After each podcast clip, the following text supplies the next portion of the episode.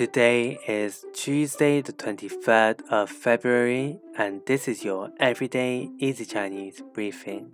大家好，我是林老师, and welcome back to our regular listeners. For those that are new, in each episode, we will go through a new word of the day and practice building new phrases and sentences from it.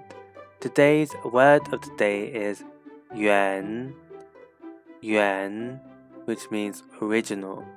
Let's look at three other words with the character yuan. The first character is 原来,原来, which means originally. For example, when you found out that something wasn't real all along, you can say 原来都是假的。原来都是假的。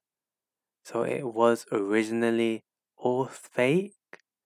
The next one is 原因,原因, which means reason. For example, if one of your colleagues left your company, you can ask them 你离开的原因是什么？你离开的原因是什么 ？what was your reason for leaving?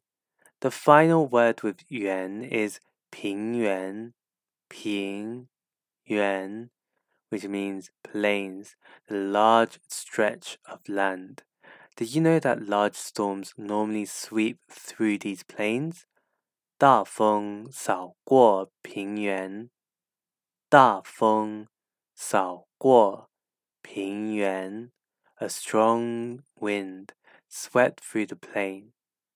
That's it for today, where we learned three words with the character yuan. This is yuan lai, originally yuan yin, which means reason, and finally ping yuan, which means plain.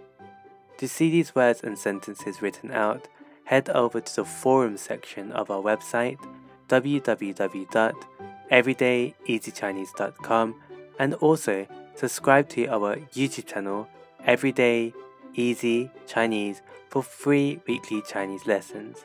See you over there.